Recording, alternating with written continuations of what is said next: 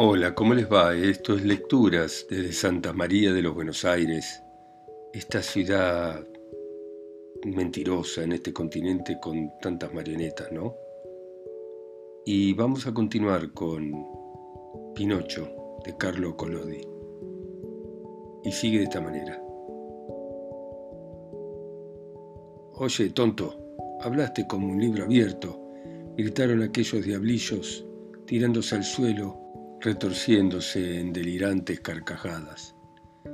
Y uno, más impertinente que los demás, alargó la mano con la intención de tomar al títere por la punta de la nariz, pero no tuvo tiempo, porque Pinocho estiró la pierna debajo de la mesa y le dio una patada en el tobillo. ¡Qué pie más duro! gritó el chico, restregándose en la zona donde la marioneta le había pegado y qué codos menudos, más duros que los pies, dijo otro que por sus bromas había ganado un codazo en la barriga.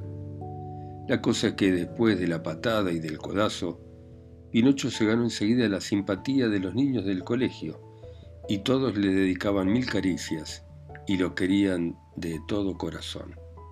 Hasta el maestro se felicitaba porque lo veía inteligente, estudioso, atento, siempre el primero en entrar en la escuela siempre el último en pararse cuando terminaba la jornada del colegio. Su único defecto era que se juntaba con demasiados compañeros, y entre ellos había revoltosos muy conocidos por las pocas ganas de lucirse y de estudiar.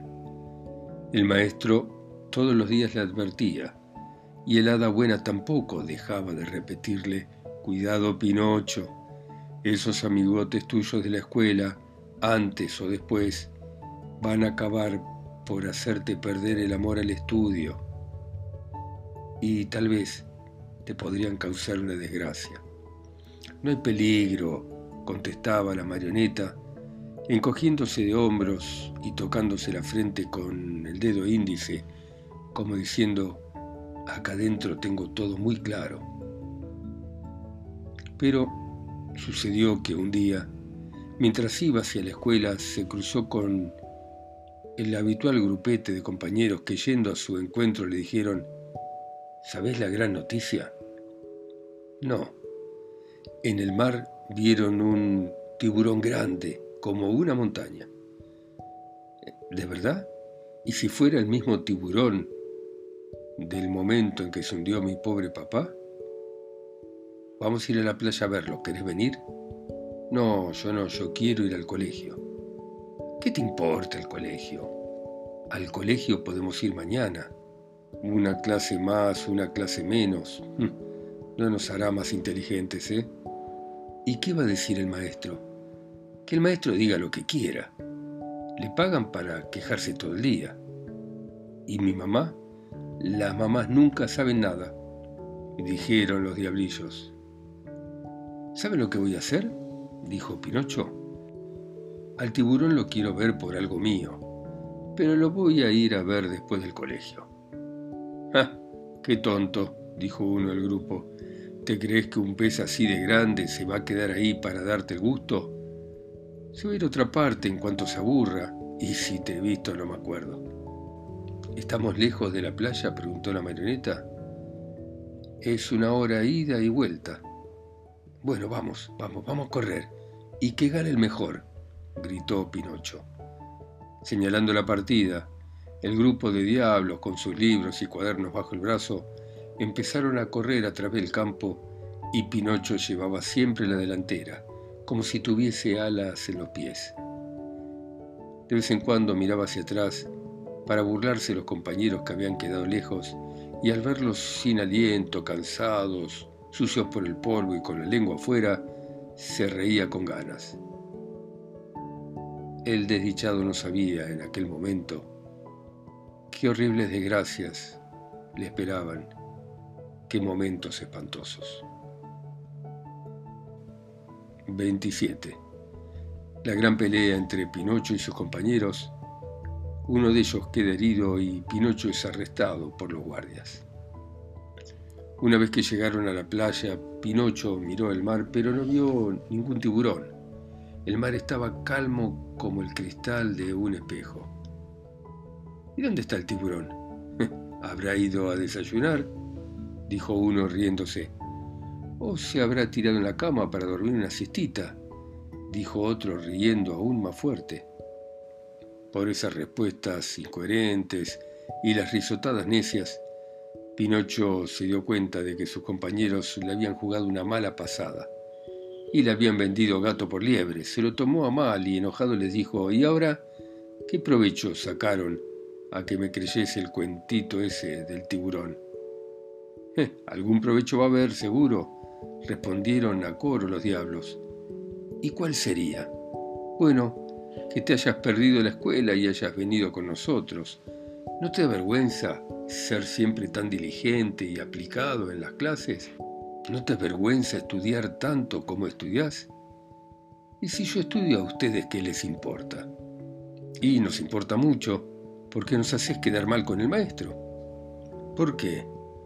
Porque los estudiantes que estudian siempre hacen desaparecer a los que son como nosotros, los que no tienen ganas de estudiar. Y nosotros no queremos desaparecer, tenemos amor propio. ¿Y qué tendría que hacer para satisfacerlos? bueno, también tendrías que aburrirte en la escuela, en las clases, con el maestro, que son nuestros tres grandes enemigos. Y si sigo queriendo estudiar, no te vamos a volver a mirar. Y a la primera, no las vas a pagar. La verdad es que me hacen reír, dijo el títere sacudiendo la cabeza. Escucha, Pinocho, gritó el mayor de los chicos enfrentándose a él. No seas fanfarrón, no seas tan gallito porque si no nos tenés miedo, nosotros tampoco te tenemos miedo. Recordad que estás solo y que nosotros somos siete. Siete como los pecados capitales, dijo Pinocho riéndose. ¿Oyeron? Nos insultó a todos, nos llamó pecados capitales. Pinocho, pedí perdón por la ofensa o vas a ver lo que te espera. Cucú, dijo la marioneta tocándose la punta de la nariz con el índice, burlándose. Pinocho, esto termina mal. Cucú. Vas a cobrar como un burro. Cucú. Te vas a ir a casa con la nariz rota. Cucú. Yo te voy a dar cucú. Gritó el más salvaje de los demonios. Toma este anticipo y te lo guardás para la cena de esta noche. Y así diciendo, le dio una trompada en la cara. Pero como era de esperarse, la marioneta respondió con otro golpe y entonces el combate pasó a ser generalizado y salvaje. Aunque estuviera solo, Pinocho se defendía como un héroe. Se manejaba excelente con sus duros pies de madera, manteniendo siempre una distancia respetable a los enemigos. Y allí donde sus pies alcanzaban y golpeaban, siempre dejaba moretones de recuerdo. Entonces los chicos, despechados, al ver que no podían pelear con la marioneta cuerpo a cuerpo, echaron mano a proyectiles y tras deshacer los fardos de sus libros del colegio, empezaron a tirarle las gramáticas, los Jaimitos, los Brunos, los Guillermo, los Silabarios, los cuentos de Tuar, el pollito de la señora Bacini y otros libros del colegio. Pero la marioneta, que tenía la vista despierta, esquivaba siempre los golpes, de modo que los libros pasaban por encima de su cabeza e iban a caer al mar. Imagínense los peces. Los peces, creyendo que los libros eran comida, corrían a flor de agua, y tras probar alguna página o una cubierta la escupían, haciendo un mohín con la boca y diciendo, esto no es comida para nosotros que estamos acostumbrados a alimentarnos mucho mejor.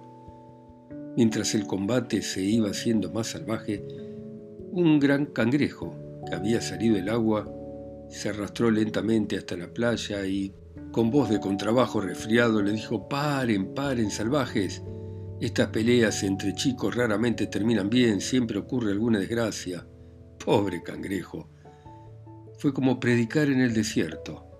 Es más, esa buena pieza de Pinocho, mirándolo con una mirada agresiva, le dijo, faltándole el respeto, Cangrejo pesado, te iría mejor comer dos caramelos de líquen para curar tu garganta resfriada e irte a la cama a transpirar. Entre tanto los chicos que habían terminado de lanzar los libros vieron a poca distancia los libros de Pinocho y los tomaron rápidamente. Entre los libros había un volumen grueso con puntas de pergamino que era el tratado de aritmética. Les dejo a su imaginación pensar lo que pesaba ese libro. Uno de los salvajes tomó el libro y apuntando a la cabeza de Pinocho lo tiró con toda la fuerza que podía, pero en lugar de pegarle a la marioneta, le dio en la cabeza a uno de sus compañeros que se puso blanco como una sábana limpia de hospital y no dijo más que esto. Ay, madre mía, ayúdame que me muero. Y entonces cayó sobre la arena de la playa. Al ver aquel pequeño difunto, los chicos, asustados, escaparon y a los pocos minutos ya no se los veía. Pero Pinocho se quedó allí, y aunque por el espanto y el dolor también él estuviese más muerto que vivo, fue con su pañuelito a buscar agua del mar y empezó a humedecer la sien de su pobre compañero de colegio y mientras lloraba moco tendido lo llamaba por su nombre y decía, Eugenio, mi pobre Eugenio, abrí los ojos y mirame, ¿por qué no contestás? No fui yo el que te hizo daño, créeme, no fui yo. Abrí los ojos, Eugenio. Si los tenés cerrados me vas a acabar matando a mí, Dios mío, ¿cómo haré para volver a casa? ¿Con qué cara veo a mi buena mamá? ¿Qué va a ser de mí? ¿A dónde voy a escapar? ¿A dónde me voy a esconder? Hubiera sido mil veces mejor haber ido a la escuela. ¿Por qué le habré hecho caso a estos compañeros que son mi desgracia? Y el maestro ya lo había dicho, y mi mamá lo había repetido. Cuidado con las malas compañías, cuidado con los malos compañeros. Pero yo soy un terco, un cabeza dura, dejo que hablen y luego hago lo que quiero. Pero claro, después tengo que pagar. Y así, desde que estoy en este mundo no tuve ni 15 minutos de paz. ¿Qué será de mí, Dios mío? ¿Qué va a ser de mí?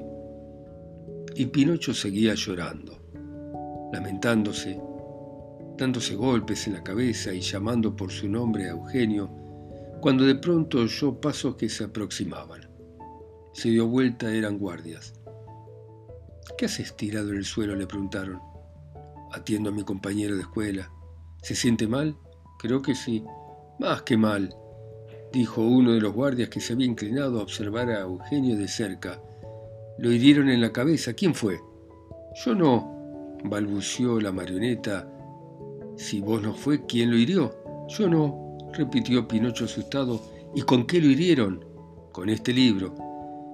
Y la marioneta levantó del suelo el tratado de aritmética para mostrárselo al guardia. ¿Y este libro de quién es? ¿Es mío? Basta, listo, no hace falta más. Vení con nosotros. Pero yo, andando, andando. Pero soy inocente. Andando, andando. Antes de ponerse en marcha, los guardias llamaron a unos pescadores que pasaban justamente con su barca junto a la playa y les dijeron, les confiamos a este chico herido en la cabeza. Llévenlo a su casa y asístanlo. Nosotros vamos a regresar después para verlo. Entonces miraron a Pinocho, lo rodearon y en tono soldadesco le dijeron, adelante y rapidito, y si no va a ser peor para vos. Y sin hacérselo repetir, la marioneta empezó a caminar por aquel camino que llevaba al pueblo. Pero el pobre diablo no sabía ya en qué mundo estaba. Le parecía toda una pesadilla, deliraba. Los ojos le hacían ver todo doble, las piernas le temblaban, se le había quedado la lengua pegada al paladar y no podía hablar. Con todo, en medio de ese estado de idiotez, una espina afilada le perforaba el corazón. El pensamiento de tener que pasar bajo las ventanas de la casa de su buena hada entre dos guardias. Hubiese preferido morir. Ya habían llegado y estaban a punto de entrar al pueblo cuando un viento impertinente le hizo volar la gorra, alojándola a una docena de pasos. ¿Puedo ir a recoger la gorra? preguntó Pinocho. Anda, pero rápido, ¿eh? La marioneta fue, recogió la gorra, pero en lugar de colocársela, se la llevó a la boca, se la puso entre los dientes y empezó a correr hacia la playa a grandes zancadas. Escapaba con la velocidad de una bala. Los guardias pensaron que era difícil alcanzarlo, pero le mandaron un gran perro que había ganado el primer premio en todas las carreras. Pinocho corría y el perro corría más que él, y así toda la gente se asomó a las ventanas y se juntó en medio de la calle, ansiosa por ver el final de aquella feroz pelea. Pero no le fue posible satisfacer el deseo, porque el perro y Pinocho levantaron tal cantidad de polvo en el camino que pasado unos instantes ya no era posible ver nada. 28. Pinocho corre el peligro de ser freído en la sartén como un pescado. Durante la carrera desesperada, se produjo un momento terrible, un momento en que Pinocho se vio perdido. Porque hay que saber que Alidoro, así se llamaba el perro, a fuerza de correr y correr casi lo había alcanzado. Basta decir que la marioneta sentía a poco de la nuca la respiración de ese salvaje y hasta la cálida varada de su aliento. Por suerte la playa estaba cerca y el mar se veía ahí nomás. Tan pronto como llegó a la playa, la marioneta pegó un salto increíble como habría hecho una rana y acabó entrando en el agua. Alidoro, en cambio, se detuvo, pero tal vez impelido por la fuerza de la carrera, entró también en el agua. Y el pobre desgraciado no sabía nadar, así que empezó a agitar las patas para mantenerse a flote, pero cuanto más se movía, más se hundía. Cuando volvió a sacar la cabeza a la superficie, el pobre perro tenía la mirada extraviada, asustada, y ladraba, me ahogo, me ahogo. Morite, le contestó desde lejos Pinocho que se sentía salvo del peligro. Ayúdame, Pinocho mío, sálvame de morir. Ante aquellos gritos desgarradores, la marioneta, que en el fondo tenía un gran corazón, sintió compasión y, mirando al perro, le dijo, pero si te ayudo a salvarte, ¿me prometes que no me vas a molestar más y no me vas a perseguir? Te lo prometo, te lo prometo, apúrate, apúrate por piedad, que si tardás medio minuto más ya estaré bien muerto. Pinocho dudó un poco, pero luego, acordándose de que su papá le había dicho muchas veces que una buena obra no hace nunca mal, nadó hasta Alidoro y tomándolo por la cola con ambas manos, lo llevó sano y salvo hasta la arena seca de la playa. El pobre perro ya no podía con su alma. Había tomado tanta agua salada que estaba hinchado como un globo. Además, la marioneta, sin querer confiar en demasía, juzgó prudente lanzarse de nuevo al mar y alejándose de la playa le gritó al amigo, Adiós, Alidoro, que tengas buen viaje y saludos a casa. Adiós, Pinocho, contestó el perro.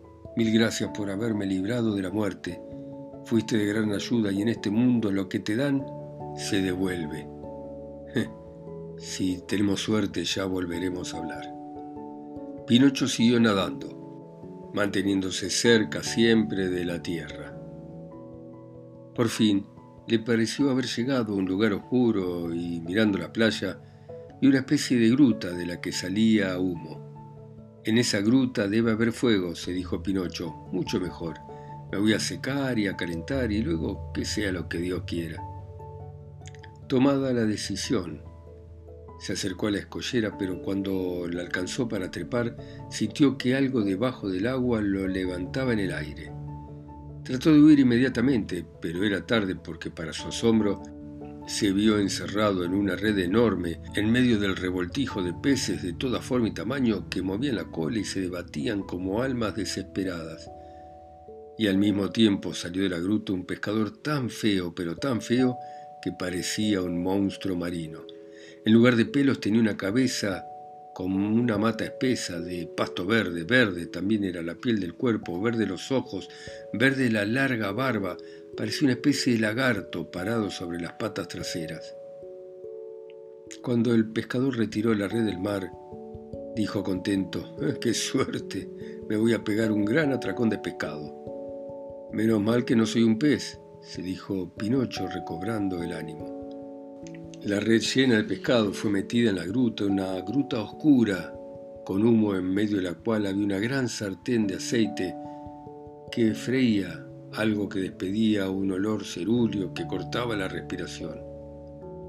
A ver, veamos qué pescado hemos agarrado, dijo el pescador verde, y metiendo en la red una mano tan grande que parecía un remo sacó un puñado de salmones.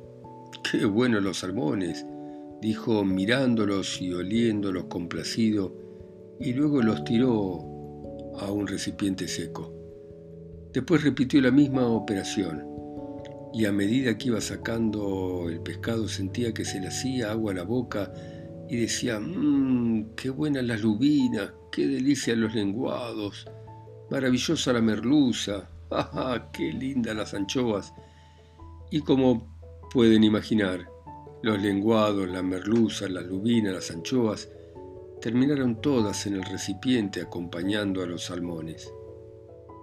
Lo último que quedó en la red fue Pinocho. Cuando el pescador lo vio, abrió unos ojos verdes como platos y asustado gritó, ¿de dónde sale un pescado así? No recuerdo haber comido jamás un pez de este estilo. Y lo volvió a mirar atentamente, y tras haberlo examinado como debía examinarse, terminó diciendo, ah, ya veo, debe ser una rana marina.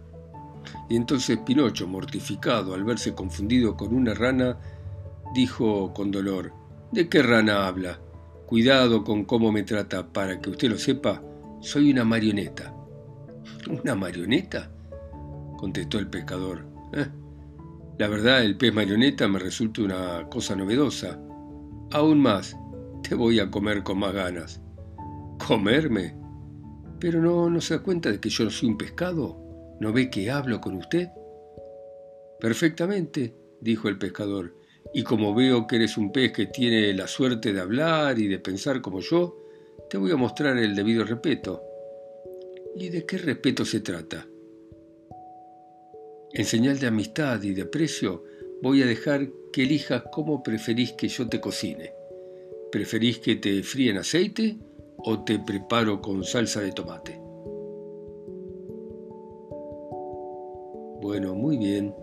Dejamos por hoy acá a nuestro Pinocho en todas estas desventuras, ¿no?